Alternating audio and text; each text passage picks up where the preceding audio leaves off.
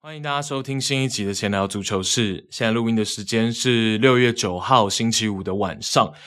然后，呃，因为我前面想说，我们聊过欧会决赛的前瞻嘛，那势必还是要来对个答案。然后，我也觉得欧会决赛这场比赛，其实在内容当中有一些值得探讨的地方，有值得分享的地方。然后再来是赛后，也跟大家分享一些，包括呃，Declan Rice 他的下一站会在哪里？我是留队呢，还是离开去哪一支？新的球队，哦，这个地方也跟大家来分享一下我的看法。然后包括的是这场比赛，这场决赛上面罚进第一个点球，就是帮助西汉姆联攻进第一球的 Ben Rama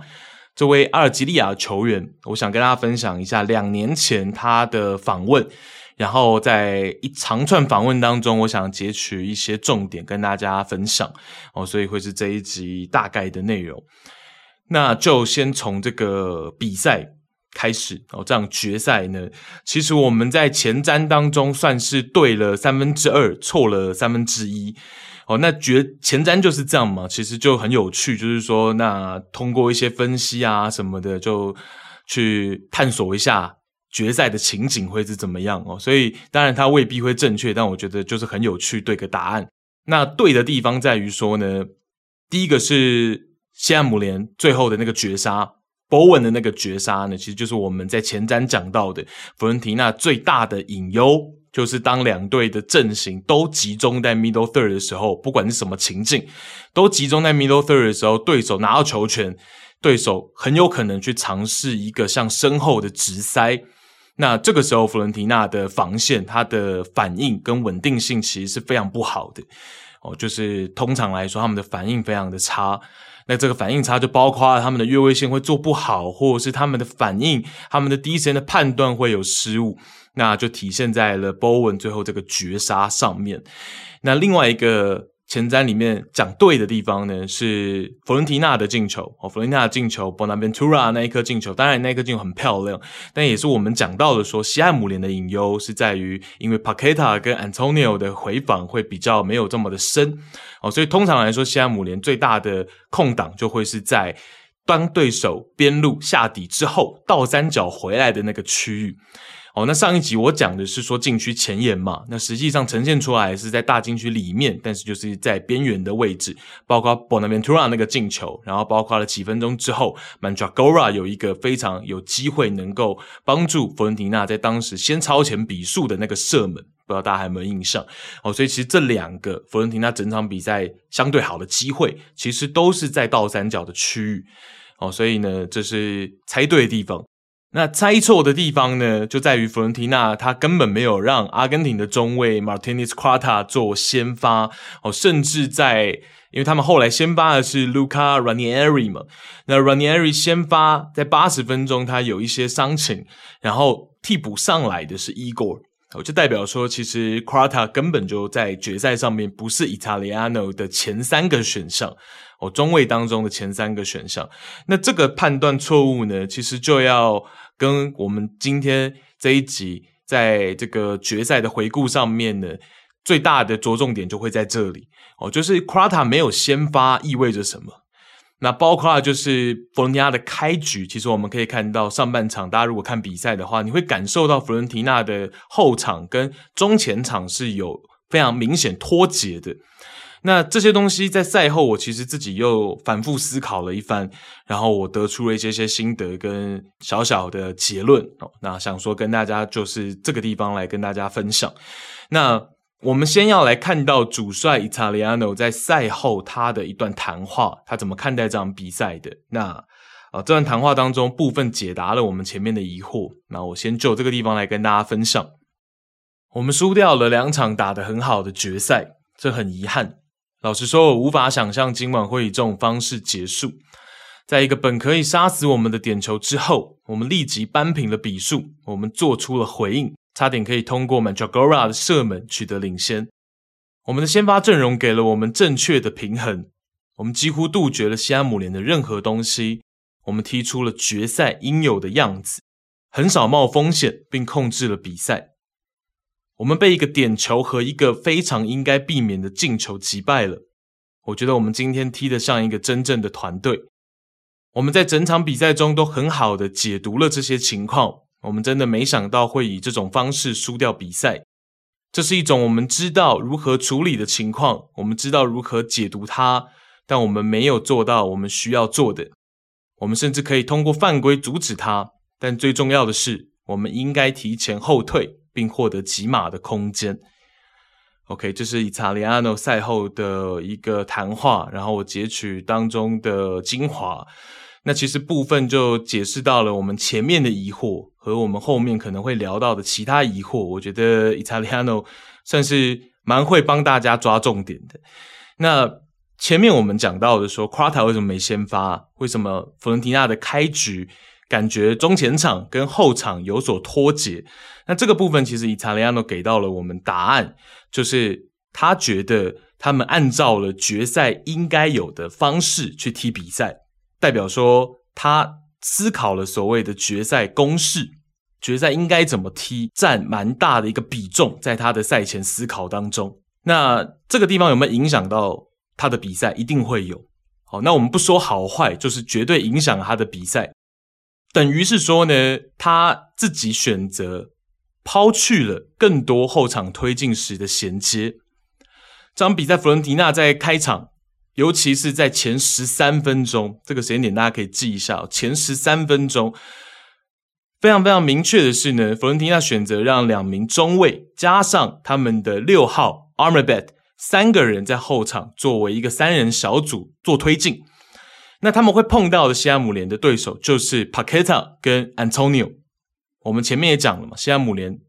这整个赛季都是这样。我在防守的时候，就是会留 Paqueta 跟 Antonio 两个人去做前场的骚扰跟施压，那其他人呢就去做中低位的防守。所以呢，呃，等于是说西汉姆联他一定整个赛季以来，他都希望以最少成本来防守。所以，佛伦提纳这边主帅以查利亚诺也希望以最少成本来完成后场推进。那这是一个选择嘛？也跟前面我们讲的，他觉得决赛应该怎么踢有关。因为他认为决赛的开局应该要控制风险，他要控制比赛，同时也要控制风险。所以呢，他就只安排了 Amrabat 跟两名中卫，再顶多加上门将四名球员在后场去做组织跟推进。所以这场比赛其实他保守的程度，第一个在于后场推进时的人数，第二个在于他并没有再额外安排另外两名中场 Bonaventura 跟 Mandragora 过度的回撤来去做接应，来去做这个衔接中前场跟后场当中的 link 没有。那再来第三个比较保守的点就在于说呢，回传门将的次数是非常的多的，上半场一共十四次回传门将。那这个数据的部分，我们等下再提。但大家就记得，就是说这场比赛，佛罗尼亚的开局选择是非常的保守。那就是我们讲的，因为西汉姆联通常都是选择以最小成本来去做高位的防守，所以佛伦提纳这边就想说，我们就以最小成本来完成后场组织跟推进。某种程度来说，有点像是德州扑克，三张公牌发出来之后呢，两名玩家在单挑的情况下都选择 check。有点那种感觉，就是说，好，那在决赛的场合，我们上半场我们在开局，大家都选择比较保守的方式，那我们决胜在中后半段。当然，你决赛思维必然是这样哦。之前我们也常常聊到说，常常看到决赛通常反而会比半决赛来的无聊，会来的比八强来的无聊，就是因为决赛大家都会有这样的一个思考。我不觉得这个是有错误，那但是就是说，它有讨论空间。他有讨论空间，因为前面我们一直讲到说，Martinez Quarta，他在这个赛季为什么在季初是主力，然后季中一度是被拔掉主力的位置，然后到了赛季的最后三分之一又被拔擢回来，是因为 Martinez Quarta 他在这个体系当中，在佛伦提亚的体系当中，他能跟 Amrabat 去做一定的换位，他能补足球队在后场推进时的这种向前的能力。哦，他能够通过他的，譬如说我们在之前的 IG 文章也跟大家更细的用图来表达了，像用到 on the lap 的一些方式，用到我们所谓的跳棋的方式，来让这个进攻推进可以不断的向前，而不用再回传。可这场比赛呢，完全是缩一手，完全是主帅 Italiano 的想法是完全是要逆着来哦，就是之前我们讲 Martinez Quata 那一套的所有优点都不要了。所以自然，为什么这场比赛就没有 Martinez Quarta 先发的份？因为我就没有要走这一个方向，所以我就不需要你在中场跟 Amrabat 换位之后，中场出球跟组织的能力了。我不需要中卫这个能力，因为这场比赛我打算在开局在上半场是走一个比较保守的路线。我知道我会拿大量的控球权，但是我并没有要在这个基础之上，在上半场取得一个多大的战果。我是要。减少风险的情况下去控制比赛，所以这是伊查雷亚诺的思维。那其实，在看比赛过程当中，我也很费解。但是，就是赛后，其实我去思考，我回看比赛，加上他的这段谈话，给了我一个解答。那起码就是给了我一个答案嘛。我们不说这个答案对或错啊，但是我觉得起码是给到一个答案。那他是怎么思考的？那呃，这场比赛我刚说十三分钟为一个节点嘛，是因为在前十三分钟，甚至是连。因为我们刚讲说这场比赛的基调是佛伦提纳占据六十五、七十趴的控球权在上半场嘛，然后西汉姆联是大概三十 percent 的控球权而已。那所以在佛伦提纳主攻的情况下呢，其实比赛基调画面通常都是佛伦提纳的两个中卫加上 Amrabat 三个人面对到我们刚刚讲的对手西汉姆联的 Antonio 跟 Paqueta，所以其实在后场会是一个三 v 二的一个情况。那第一个就是说，我觉得值得商议的地方。你要用保守的模式，但是值得商议的地方是你的人员其实呃不够好啊，所以其实这个地方是有点可惜的。其实，在整段谈话当中，主帅伊塔利亚诺他也有讲到，就是说他是可以在他这场比赛设定之上再增加一些些东西的，可是他选择不要，他选择不要。那其实就是如同我前面所说的，他不要多一个那个 link，他不要。放 Martinez Quarta 在场上，包括我现在要讲的，就是说他的三名球员 a r m o r b a t 然后这个两名中卫，其实在后场他们的一个倒脚的速度并不够快，因为我们知道你三对二的一个情况下，如果你的整个传递够流畅的话，其实是能够找到左侧跟右侧的空间的，更容易找到左侧跟右侧的空间。可是，在上半场，其实佛伦尼亚做的不够好。不够理想在这一块，那直到下半场呢，Armabad 的整个传导状态更进入这个比赛了。那我们看到在下半场，佛伦迪纳的整个在后场的出球倒脚的状态就有所提升。可是这个在上半场其实是有一点点卡的。那再加上你上半场又不放任何的 link 的情况下，其实在后场常常就是选择回门将，然后大家再来一次。然后再回门将，然后大家再来一次，所以你会看到很奇怪，弗伦廷纳是拿到了七十 percent 的控球权，可是他是比我们往常看到所谓的大家讲说啊，曼城以前的曼城拿七十 percent 的控球权，可是踢得很慢，可是弗伦廷纳这场比赛是踢得更慢、更保守。那原因就在于说，其实这三名球员之间在上半场的倒脚情况并不顺，没有那么流畅。那再加上就是说呢，在前十三分钟，甚至是说这三个人分别给到右侧的，譬如说右边后卫 Dodo，或者是也有个案例是给到左边的左边锋夸美，然后这个时候呢兜兜跟夸美在不同的例子都做了内切的选择，这两个人都在 middle third 区域做了内切的选择，可是他们内切之后会发现兜兜会发现他的左手边整个中场的这个区域这个空间。很大的一个腹地，完全没有队友，没有人接应。夸美也是，夸美作为一个左边锋，在左侧左边线内切，可是内切完之后发现右手边完全没有人，没有人的情况下，他只好转身，然后回给他的左中卫 Ranieri。所以，呃，其实，在前十三分钟是有点保守过头了，我个人会觉得有点过头。然后在十三分钟之后呢，起码就是说，如果传球路线、推进路线是走边路，给到 Dodo，给到夸美，起码 Bonaventura 会在该接应的那个中场的位置去做接应，就是西汉姆联的前两条线的中间去做接应。哦，起码在十三分钟之后，Bonaventura 会去接应右侧跟左侧球员的出球。哦，所以起码在十三分钟之后呢，我觉得是有所改善。因为大家如果看比赛也看到，整个上半场，Italiano 在旁边是一直在喊，然后一直在比手画脚。其实我觉得他在这场比赛的 game plan 的设计上面，跟球员之间的适应性其实是有一点点落差的。那不然不太可能你在开局就一直跟球员沟通，好，三分钟他就叫夸美过来跟夸美沟通了，然后就是有一点点情绪化了。那从开场就这样，其实我觉得这不是一个很好的征兆嘛，所以在看比赛的时候，我就是有这样子的一个感觉。那也确实，上半场虽然坐拥大量的控球权，可是确实整个感觉上是卡卡的哦。所以这个地方我觉得是跟他跟主帅伊塔利安诺他有点去，就是说呃思考。所谓的决赛应该怎么踢？所谓的决赛公式这件事情上面，我觉得他有一点点过度思考了，所以导致说呢，其实球队的球风并没有完全的展现出来，反而有点绑手绑脚的，尤其在上半场哦，所以我觉得这个是比较可惜的地方，因为上半场其实西汉姆联也都是很被动的嘛，所以如果我们以这个结果论的话，其实，在上半场是值得佛伦提纳再更用力、更发力去进攻的。可能会有更好的一个效果。好，那这是我的一个个看法。OK，所以前面讲到的说脱节哦，那上半场其实更多的时候我们都会看到就是三个人，两个中卫 Amrabat 三人组合，然后其他的大部分的所有人除了 Dodo 以外，大家应该可以有那个画面，就是啊两名中卫加上 Amrabat 三个人，然后 Dodo 单独在右侧活动。然后其他的所有人呢，都在西汉姆联的后两条线之间。当然，那个地方会有一个在画面上的 overload，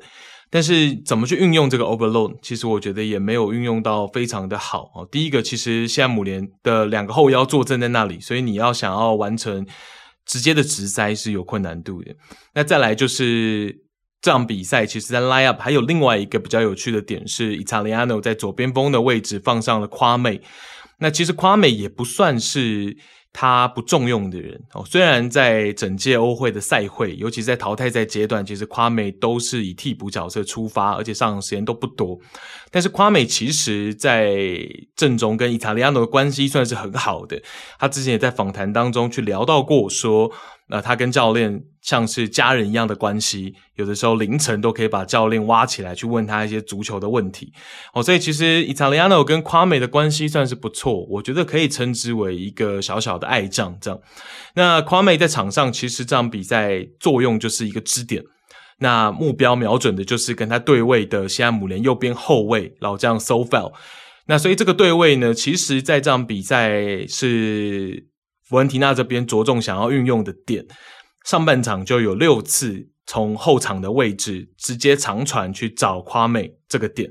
哦，那所以呢，这个点是伊塔利亚诺布置的。那当然就是会想要从这个位置去打开所谓的在西汉姆联后两条线 overload 的这个优势嘛。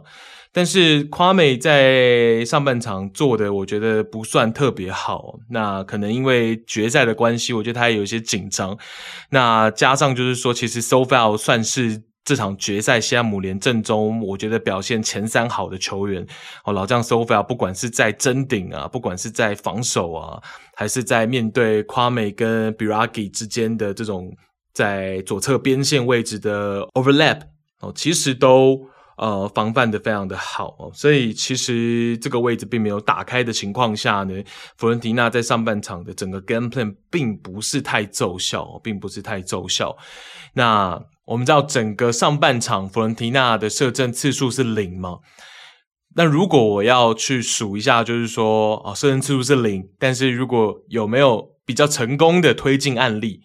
上半场我自己数下来可能就两个。哦，一个是在十七分钟的时候，十七分二十二秒，那个时候是右边锋 Nicolas Gonzalez 去做了一个内切。那内切之后呢，他就回敲给到我们讲说，十三分钟之后会出现在那个位置的 Bonaventura，然后 Bonaventura 会出现在那个位置去作为一个衔接。那内切完之后的 Nico 呢，就往中场的位置去站。哦，大概是我们通常讲说阵型前腰的那个腹地去站，然后 Bonaventura 呢就持球嘛。那因为 Nico 的一个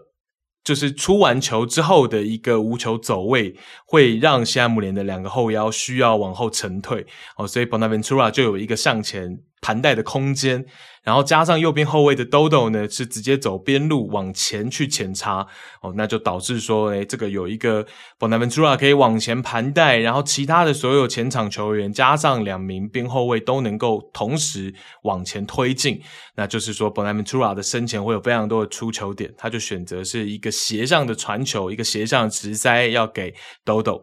那但是最后是被这个 Emerson 下场化解掉，但那个 play 已经算是我们讲说整个上半场比较保守的佛伦提纳做的比较好的推进了。那第二个例子呢，就要到上半场的伤停时间了。最后的一分钟，我们可以看到那一球是中锋 Jovic 去做了一个回撤。那 Jovic 在我们讲说三人小组 Amrabat 跟两个中卫身前去做一个回撤。当一个 link 的时候呢，这个 link 的效果就是会让整个后场的局面变成一个四对二嘛。那有 Jovic 的背身回撤，就可以让 Amrabat 给到 Jovic。那这个时候呢，Jovic 就不论他往左给到左中卫还是给右右中卫，其实左右的空间都会蛮大的嘛。那取决于西汉姆联的两个前锋要去防守哪一侧嘛。那所以 Jovic 就给到了这个没有人盯防的 Milenkovic。那 Milenkovic 就从右边，他有一个比较好的空间，右侧往前走。那他往前走的时候，其实在右侧，弗伦提纳就会有一个比较好的三到四人的一个小组配合。然后最后是 Nicolas Gonzalez 完成了一个边路，面对防守者一对一的情况下呢，Nico 完成了一个蛮漂亮的传中，给到禁区第二根门柱的位置，然后就是给到夸美，然后夸美争顶成功。诶，然后险些完成了这个进球嘛。那最后我们知道 y o v i c h 他在补射的时候是越位在先了，但是那一个 play 就是在上半场终了前的，其实是造成了威胁的，然后也是比较符合，就是说虽然说保守啊，但是整个进攻的路线大致就会是长这样，就会是长最后这一个回合的那个样子。哦，就是 Jovic 去作为一个接应嘛，那有接应的情况下呢，就能打开后场，变成一个四对二的局面。那左右侧就会得到空间，有空间的情况下往前走，那自然在那一侧其实就会有呃可能人数的优势，然后就会有配合的机会。然后呢，再去找夸美，这个时候夸美这个支点就不是只是为了推进的支点了，而是在禁区当中的支点，这个意义就不太一样。对，所以嗯。其实佛伦提纳是能够做到的，而且从最后一个回合看起来呢，难度并不是这么的高，没有这么大。可是就是选择问题嘛。那主帅伊查雷亚诺他希望他的球队在开局是走一个比较稳健的路线，我觉得也不能说错，我觉得也不能说错哦。但是呃，当然如果。我真实主观的思考的话，我觉得还是有一点点，就是说，因为意大利杯决赛的失利，有一点点呃惊弓之鸟了。我其实是有一点点这样子的感受的。呃，那跟我们刚讲的那个话题相关的数据呢，全场数据，单独六号位 Amrabat 这场比赛九十二次的触球，控球距离来到四百六十五码。这都排在 Amrabat 个人这赛季的前五名，好，代表说他这场比赛整体控制球的时间跟距离是很长的。那再来是门将，我们将 Terracciano 这场比赛一百一十九码，这是他这赛季向前盘带距离合计最长的一场比赛，向前盘带的距离。哦，就是说，刚刚我们讲 Armor Bad 的四百六十五码，那个是不管左右前后核算的距离。可是我们讲说门将 Terracciano，这是他这赛季向前盘带的距离最长的一场比赛，一百一十九嘛。那也就代表说呢，门将控球时间很长，以外呢，没有获得什么施压，没有得到对手的什么施压，所以是更多的都是向前的一个。处理球向前的一个控制球，哦，所以这是这两个数据来跟大家额外补充哦。关于刚刚那个话题，就是佛伦提纳这场比赛相对来说比较保守哦，然后更多都是由 a r m a b a y 跟两个中卫加上门将来去处理后场的一个组织好，这是这个话题的一个结尾了。OK，然后就是到下半场嘛，下半场的第五十八分钟，西汉姆联是先取得了一个点球的机会。那那个点球的创造呢，其实是西汉姆联的右边后卫 Sofel 在三十米开外的界外区发了一个手抛球。那这个大力手抛球呢，是直接找到了 Bowen。Bowen 在禁区，而且已经快要靠近底线的位置接到这个手抛球，就知道这个手抛球它的力道跟它的一个准确度是很高。然后 Bowen 拿到这个手抛球之后呢，他得球之后，然后佛伦提纳的队长 Biragi 是一个手球犯规嘛，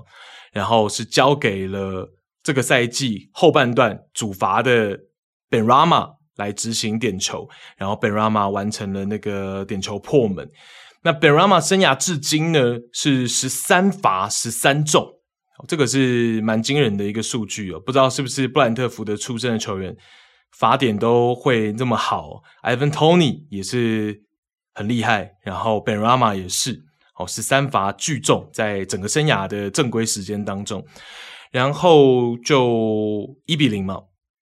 然后弗伦蒂娜很快速的，就是我们前面讲的 Bonaventura 的那个还击还颜色。那那个运动战的进球是非常的漂亮嘛。首先我们讲过说，倒三角的那个区域就是西汉姆联防守比较弱的一环。那再来就是 Bonaventura 面对到前面 Rice 就在他的身侧，然后他是第一脚非常漂亮的触球，然后第二脚直接起脚射门。哦，那个进球其实是非常漂亮的哦。如果赢球的话，其实我觉得会是在欧霸的决赛未来剪 highlight，我觉得会蛮容易被剪进去的一个进球。其实，在决赛你能够完成那个进球，其实是很难的，很难得的。那一比一之后呢，就一直到了八十几分钟嘛，八十几分钟之后就是我们讲的那个 Bowen 的绝杀。那那个绝杀是发生在第八十九分三十几秒那个附近，就是已经接近到九十分钟了。那那个 play 呢，其实就是我们讲说弗伦提纳应该要避免的 play。那它的发生开端是一个球门球，弗伦提纳自己的球门球，然后这个门将 t e r r a c h a n o 是发到了大概中前场的这个位置，然后 Cabral 跟对手的中卫应该是 Aguerd 抢争顶之后呢，争顶下来，第二落点发生了一个混乱。那在那个混乱当中呢，最后是 Paqueta 抢到球，Paqueta 拿到球，应该这样讲。好，那最后 Paqueta 持球，然后这个时候博文已经启动，然后 Antonio 是个背身的状态，然后佛伦提纳是四个人很整齐的四人防线全部在位的情况下，被博文反越位成功。哦，所以其实第一个就是球门球的场景，所以才造成了我们说的两队的阵型都集中在中场，所以就符合了我们上一集讲的佛伦提纳红灯危险告急的情境，已经先符合了第一个条件。那第二个条件就是对手忽然之间得到球，那在这个忽然的情况下呢，又符合了我们上一集讲的第二个条件。那第三个条件就是对手反越位也是很成功嘛。那波文这个反越位非常的成功，然后弗伦提纳的整个后防线的反应非常的不理想，然后最后就是最后单刀破门哦。那当然在帕克塔传球的那一个瞬间，西汉姆联的主帅 David Moyes 就已经双手按捺不住了哦，然后波文一进球，他就冲进场内了嘛。哦，那当然，反过来说，佛伦提纳最后的这个吊球，因为我们知道这种决赛，你在九十分钟吊球，其实是最不应该、最让人遗憾的嘛。那这一颗吊球呢，除了场上球员的责任之外，哦，其实我觉得也是透露了，就是说主帅伊塔利亚诺他除了战术，我们先不管他的战术性到底未来是会往更好的方向发展，还是会往坏的方向发展，这是一回事。但是再来就是他的一个经验值。他执教的一个经验值，他赛前的部署、调教球员的部分，然后包括他决赛临场的一些调度上面，啊，其实我觉得都还有在提升的空间，都还有一些不足的地方。那尤其就是说，同样的情景，就整个赛季一直发生。你看，我们上一集都已经预料到了这个绝杀的情景长怎样了。那连我们都知道的情况下，主帅伊塔利亚诺。为什么还是没有办法跟球员有办法在这件事情上面共同去处理好？就像他赛后讲的嘛，是不是在那一瞬间整条防线往后退几码，这也是一个方式嘛。因为毕竟对手就两个前锋，那你四个后卫的情况下，你不需要去做越位陷阱，这是一部分。那再来就是说，好，那你是不是能够选择用一个犯规的方式，在那个瞬间去做这样的一个决策？那但是这个决策在球员来说，这个决策他好做吗？哦，所以其实是跟教练团跟主帅还是会绝对有关系的。哦，所以我觉得赛后伊塔利亚诺这些发言，某部分来说也是呃回应到他自己吧。我觉得哦，就是说在于最后这球的处理，为什么没办法处理好？我觉得一部分也是回应到他自己。所以我觉得呢，现阶段没办法说他的执教是非常非常的优秀的。那这样决赛其实暴露出了蛮多的问题。对，那。包括了之前我上一集其实也是比较有所保留嘛，我其实大部分就讲好的地方，毕竟是决赛的前瞻嘛。但是包括了就是说怎么样运用 Dodo 的部分，其实 Dodo 在 De Zerbi 的帐下就已经被告知说，你可以更多的去做一个内收的边后卫。哦，你的边后卫可以不只是在边线发展，你有时候也可以往中场去发展。这个是 De Zerbi 在矿工的时候就告诉 Dodo 的嘛。那我觉得 Dodo 在佛伦提纳做这件事情没有一个额外的提升，哦，并没有看出来说在佛伦提纳做这件事情有更好，或者说他有更有成效。其实我觉得也也没有。然后再来就是 Martinez Quarta 的部分，我当然都是呈现它的战术性在哪里给大家知道，因为我很想让大家感受到说，诶，这个战术性有趣的地方在哪里？Quarta 跟 Amrabat 的这个换位，然后包括一些 underlap 一些跳棋的东西，我是很想要带给大家。但是我没有讲的东西就是说，呃，上集其实我也讲了一一小部分，就是 Quarta 到底适不适合这样做？Quarta 到底有没有那样的能力？因为他不是 Stones，他离 Stones 还很远。那他。到底适不适合这个角色？那在他如果不适合这个角色的情况下，你有没有必要去这样运用他？那如果你整个季末都这样子运用他的情况下，决赛又弃用他的逻辑是不是足够？好，所以我觉得其实这些东西都是值得这样决赛。如果我们站在佛伦提纳的视角，值得去思考的，值得去反思的东西。好，所以我觉得很有趣。其实这样决赛。乍看是蛮无聊的，可是还是会有一些细节。那譬如说，我前面讲的西汉姆联表现非常好的右边后卫 Sofel，Sofel 在这场决赛一共掷出了四次颇具威胁的手抛球。第一次是在上半场，上半场他给到了大禁区里面，但是在大禁区边缘的中锋 Antonio，Antonio 背身做抢给到 Rice 的远射。然后第二次的手抛球就是我们讲的下半场获得点球的那一次。那第三次呢，是发生在下半场第七十九分钟，Sofia 又再一次想要连线 Antonio，然后这一次 Antonio 是在小禁区同样背身做抢，给到了后腰 Sofia，Sofia 的射门最后被对手的门将扑出。然后第四次是在第八十六分钟，Sofia 的手抛球又想要找 Bowen，Bowen 这一次同样是往。大禁区斜插，可是这一次的这个手抛球的力道跟呃位置上面没有算得这么精准哦，所以很可惜这一次就没有让波文拿到球，所以总共有四次颇具威胁的手抛球，这个也是战术，也是 s o f a 做得好的地方。那再来呢，就是在攻防两端嘛 s o f a 尤其是在防守端是拿出了老将的一个气质。那面对到不论是先发的夸妹，还是替补上阵的 Sapanora，还是面对到对方队长 Biragi 的传中，其实 sofa 这场比赛在防守端做的都非常的理想。那尤其是上半场，想跟大家点出来一个小小的细节是，第一次 Biragi 在边线位置、前场边路的位置对位到 s o f a 的时候，Biragi 想要完成一个传中，被 s o f a 一个很精准的下铲给化解。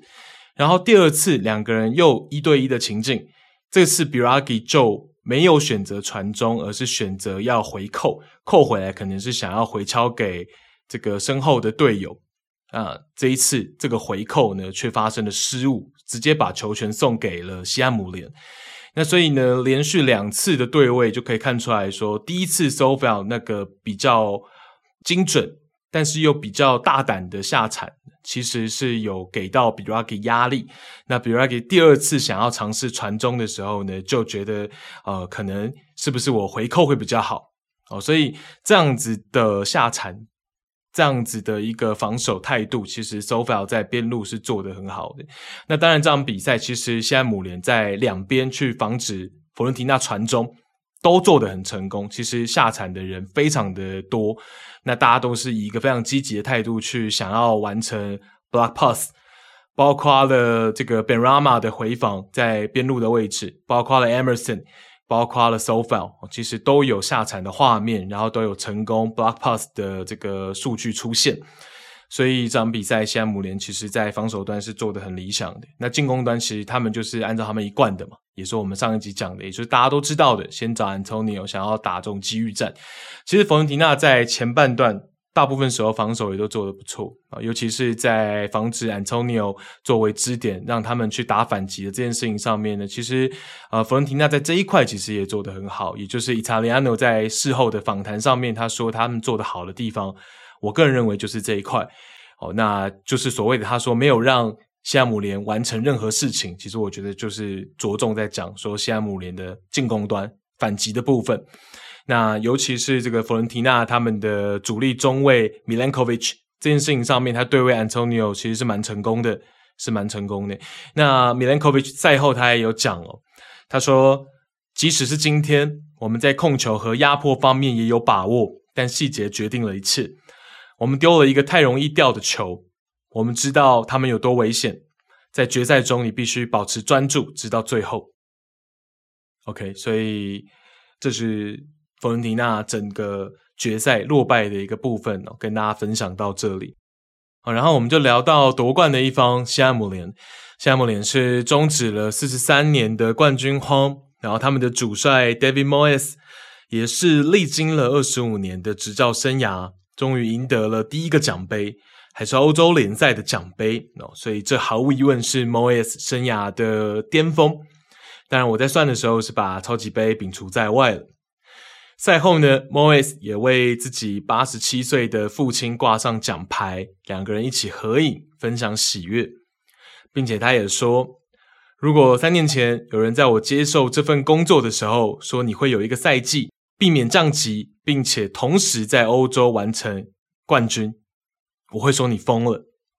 这场比赛对我们来说很棒，球员们都表现得很出色。那去年的夏天呢，实际上 Moyes 最倚重的左右手，他的助教哦，应该说曾经的助教 Stuart Pearce 是离开了球队。哦，实际上这对这赛季西汉姆联的成绩是有或多或少的影响的。那再加上 Moyes 跟球队之间，其实在这个赛季的过程当中，在转会方面，其实曾经传出疑似有分歧，所以包括了过程中，我们知道摇摇欲坠的联赛战绩嘛，这些其实既是球队坚持信任 Moyes 的不容易，也是下赛季继续合作的观察重点。我的意思是说，Moyes 的左右手 Pierce。在去年就离开球队了，那对这个赛季的战绩影响是看得出来的。那再加上，其实他和球队之间在转会方面其实是有一点点意见不合的。那这个是传闻，所以基于这两点呢，包括这个赛季的联赛战绩，所以我觉得其实球队能够坚持对 Moyes 的信任，是拿到这个欧会冠军的关键，这个是其一。但是下赛季仍然值得观察，这是其二。好，所以这部分这是我的一个想法。那再来就是要讲到 d e c o n Rice。当然我知道 Rice 其实是大家都非常喜欢的球员。我自己平常私底下跟我私底下的朋友圈的朋友聊，都说他是一个呃笑颜队长，就是总是挂着微笑的队长嘛。那真的是也是个很善良的人，我不知道大家应该可能喜欢 Rice 的，或者是有在关注 Rice 的，都有看到，就是这个赛季过程当中，不是他有一次跟那个小球迷吗？就是赛后，然后他经过球场，他不知道为什么就还留在球场，然后他在走走路的过程当中，就是看到 Courtside 有小球迷在那边哭嘛，然后就过去安慰那个小球迷，问他怎么了，然后那个小球迷最后就跟他说我想要球衣，然后就脱下来给他。重点不是说送球衣这件事情，重点是那个呃过程，就是大家如果有兴趣没看过的话，可以去看那个影片。重点是那个那个过程，就会觉得就是觉得很善良，然后觉得很有爱哦。就是反正大概是这些这些感觉哦，所以那个画面其实我一直都记得。然后他当然就是一直都是西汉姆联的象征嘛，队长嘛，然后他的一些性格嘛，哦，所以其实当然西汉姆联的球迷还是会希望他不要离开，但是从种种迹象来看呢，他离开的可能性是很高的，包括了西汉姆联的主席 David Sullivan 就在决赛后有一些表达嘛。第一个，他说球队尚未收到报价，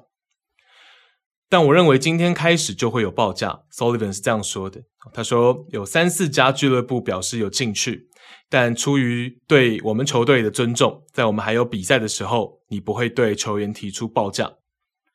然后接着呢，Sullivan 就说关于 Rice 的部分，我们向他保证他可以离开，他下定决心要离开。你不能要求一个。整个赛季为我们做出最多贡献的人，在适当的时候，他必须继续向前。我们也必须找到一个替代者或几个替代者。这不是我们想要发生的事情。我们在十八个月前为他提供了二十万英镑的周薪，但他拒绝了。他想离开，即使在这段时间，他少赚了一千多万英镑的薪水。你不能留住一个想离开的球员。OK，这是他们的主席 David Sullivan 的谈话，在决赛赛后。然后 Rice 自己的谈话是相对比较暧昧一点的。他在决赛赛后是这样讲的：“他说，这还不是告别，显然有很多猜测，但什么都还没发生。我是西汉姆联的球员，我的合约还有两年，我喜欢他的每一分钟。”这是 Rice 赛后的谈话，所以当然他的表达比较暧昧，我不知道这个冠军对他意味着什么，或许会改变他本来想离开的想法，这个我觉得会是很感人的嘛。但是这是比较童话故事一点的，我觉得离开也是很合理的，毕竟，呃，这是一般人在他这个年纪的选择跟比较可能的梦想吧。哦，所以这个东西其实。我是还是会比较偏向他应该会离队。那我那一天也在线动发表投票嘛，因为现在媒体上面传出来的比较主要的三家俱乐部就是曼联、阿森纳跟拜仁慕尼黑嘛，然后大家投票都是比较看好阿森纳。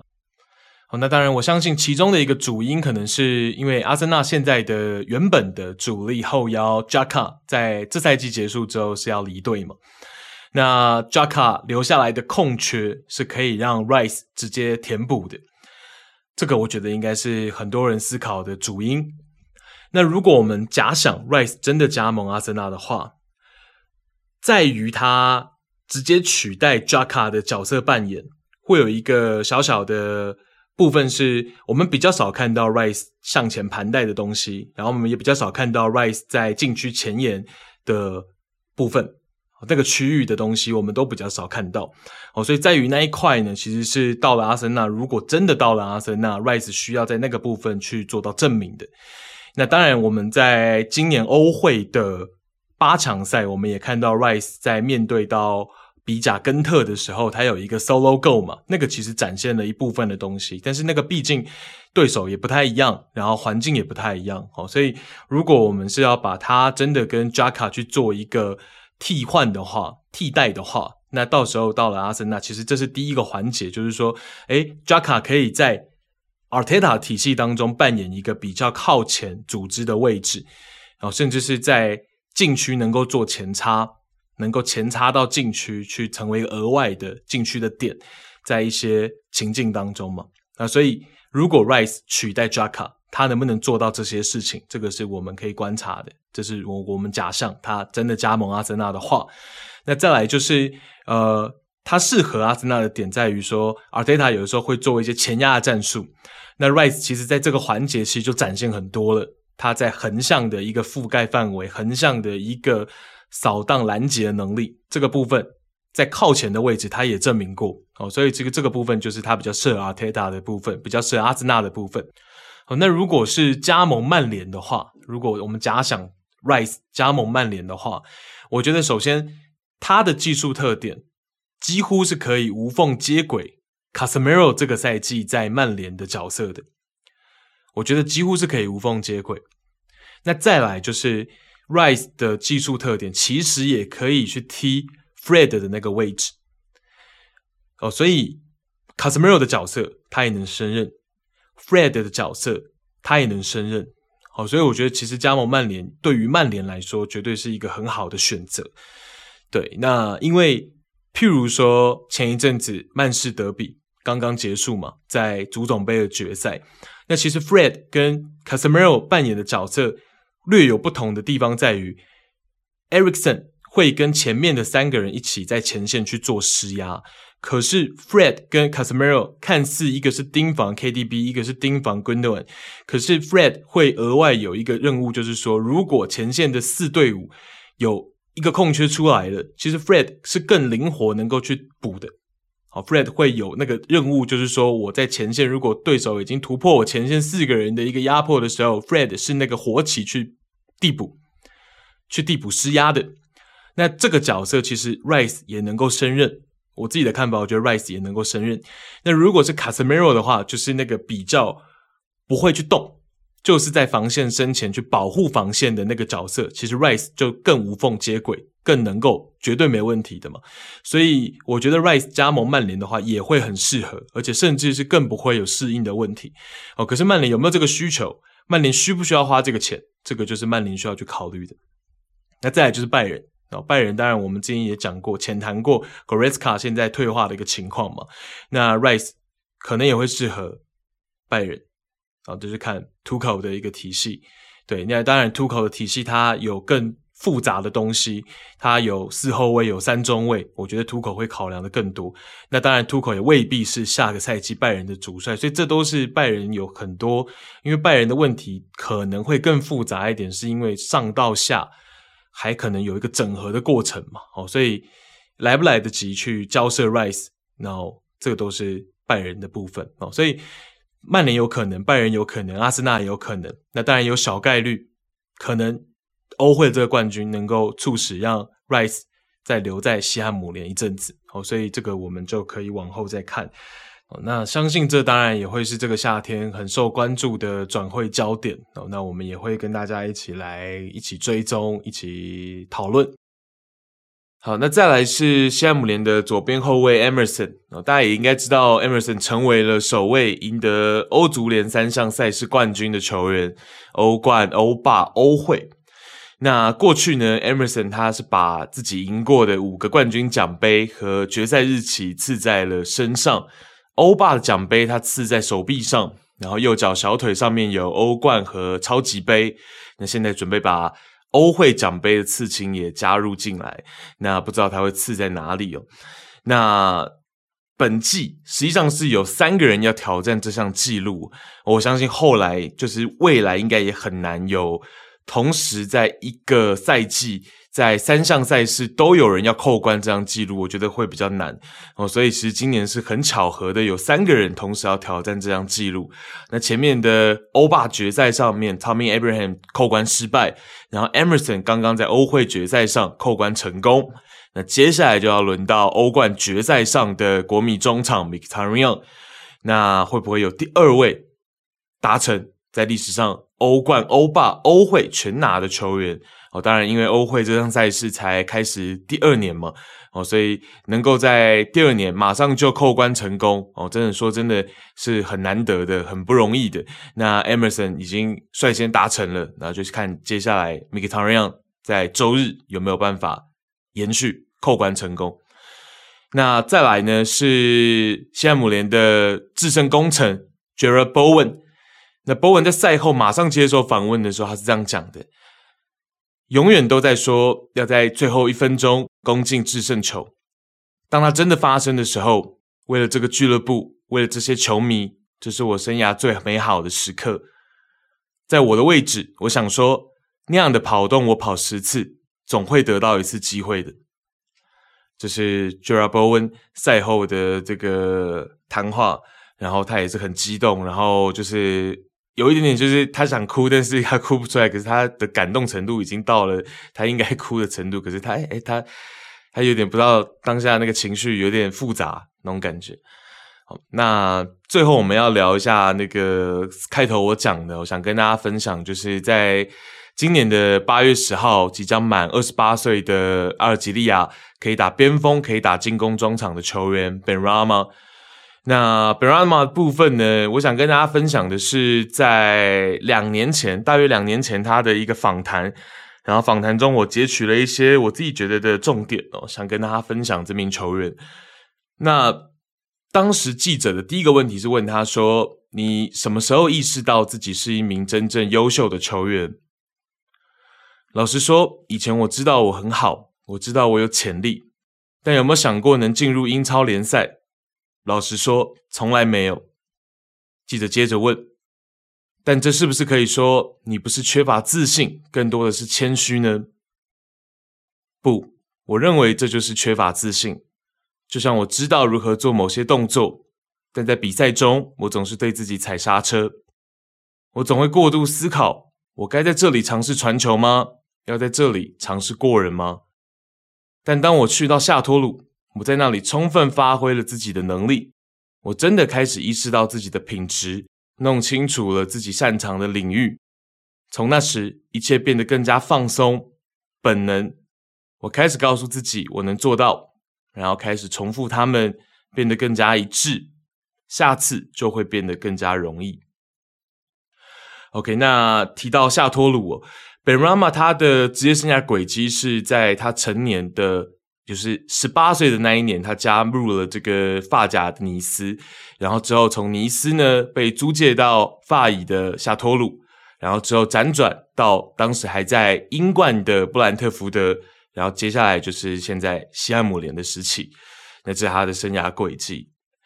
那 Benrahma 是家里最小的成员，上面有六个姐姐，一个哥哥，从小得到了大家的疼爱和照顾，尤其是他的父亲。从小在足球的道路上给他鼓励和力量，每天开车接送他去训练，结束后再接他回家。访谈当中，Benrahma 这么说道：“爸爸一直相信我，信任我。如果比赛很远，他会带我去，我们会一起度过一整天，真的就像两个伙伴。他让我要享受足球，成功与否无所谓，只要喜欢。”他总是在那里，这是一件很美好的事情。那 Benrahma 的父亲呢，在二零二零年初过世。过世的隔周，Benrahma 在英冠面对 Hull City 的比赛上，完成了职业生涯第一个帽子戏法。进球后，Benrahma 掀开球衣，内衬上面的字样是“我爱你，爸爸”。记者接着问。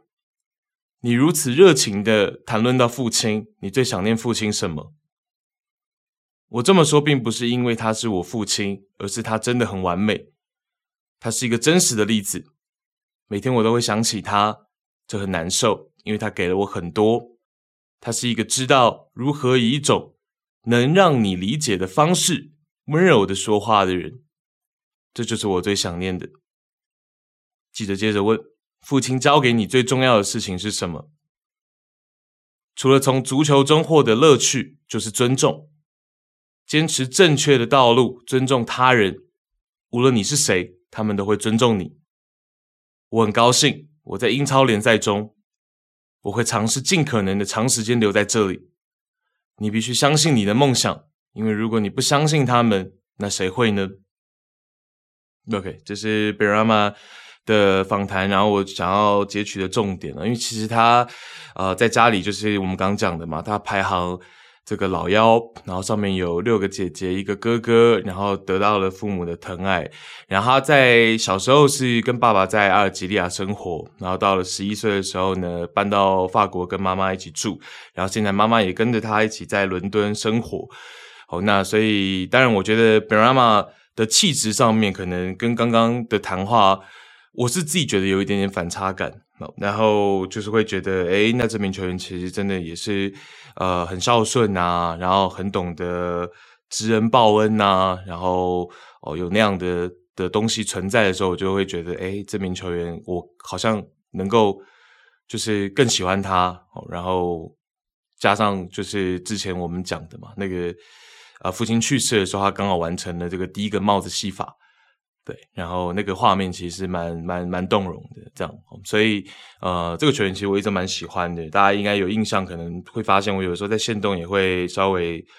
呃，他譬如他进球啊，可能会偷偷发个线动之类的。那确实我蛮喜欢 Brahma 这名球员的，因为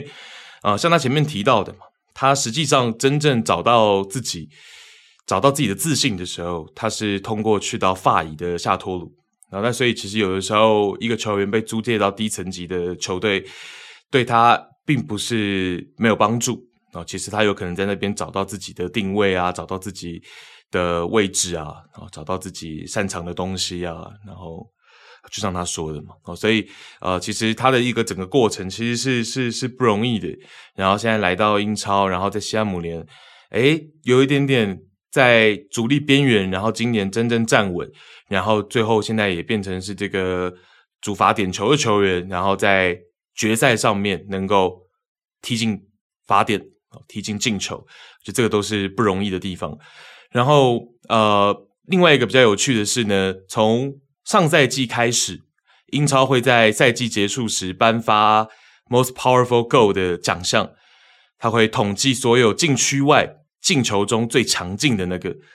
那本季的得主呢，就是 Ben Rama，在一季面对水晶宫的射门来到了时速一百零七点七公里。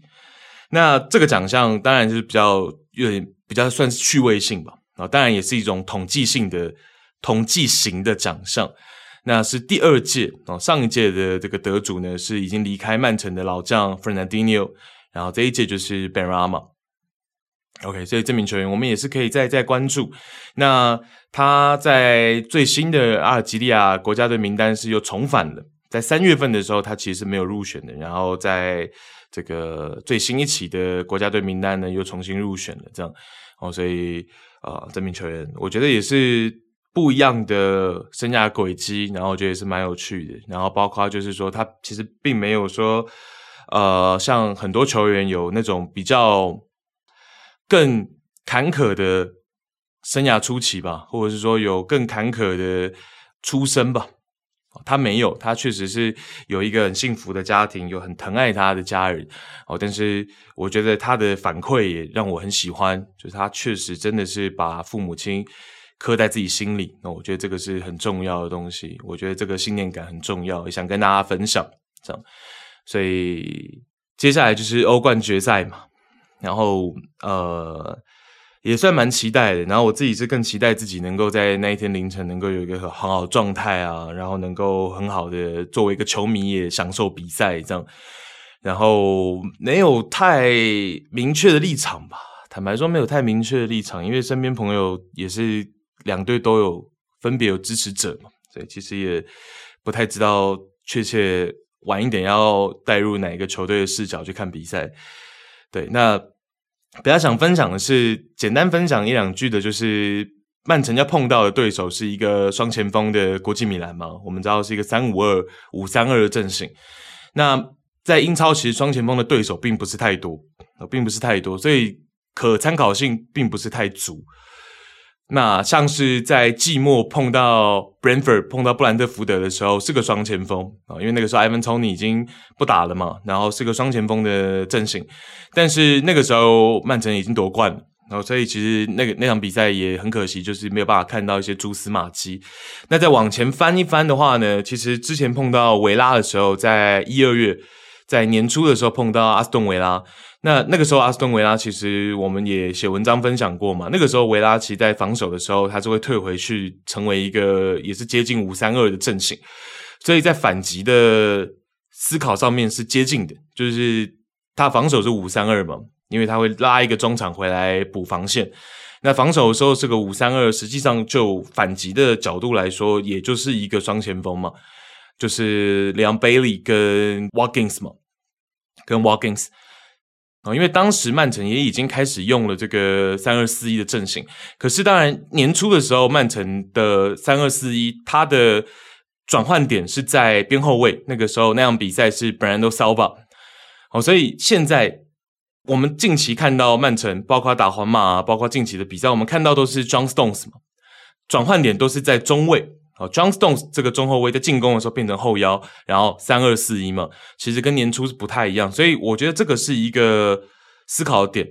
大家可以去猜，就是说第一个瓜帅会不会继续用 John Stones 作为转换点，因为国际米兰跟我们刚讲的阿斯顿维拉打反击的方式不一样的点在于，我们讲维拉的双前锋是直接冲击越位线。可是国际米兰的双前锋其实是喜欢在防线对手防线身前先做配合的，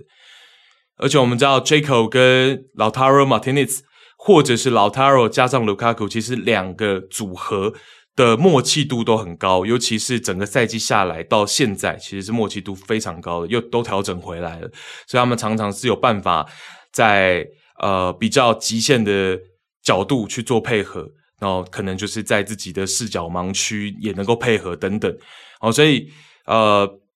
会是在防线身前做配合的话，又是另外一个模式嘛，哦，所以 John Stones 这个点如果仍然是转换点的话，他作为后腰，他的进攻应该要走到哪个位置？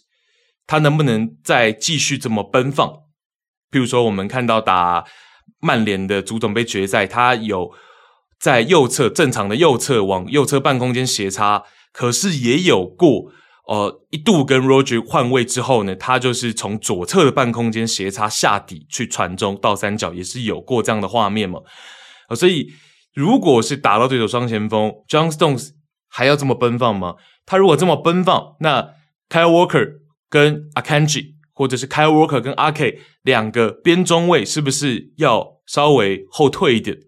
所以这些防守的部署，我相信瓜帅都会去很谨慎的去做。那反过来，国际米兰也会利用说，曼城确实在整季英超赛场，他是没有怎么碰到双前锋阵型的。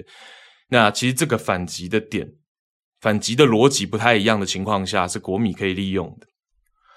哦，那当然，马上欧冠决赛就要开始了，所以现在才分享有点晚，但是就分享一下嘛，反正都聊到对。然后，当然国米的两个边翼位。Demarco 跟这个 Dumfries 其实能够给到曼城的压力，我觉得会比较小一点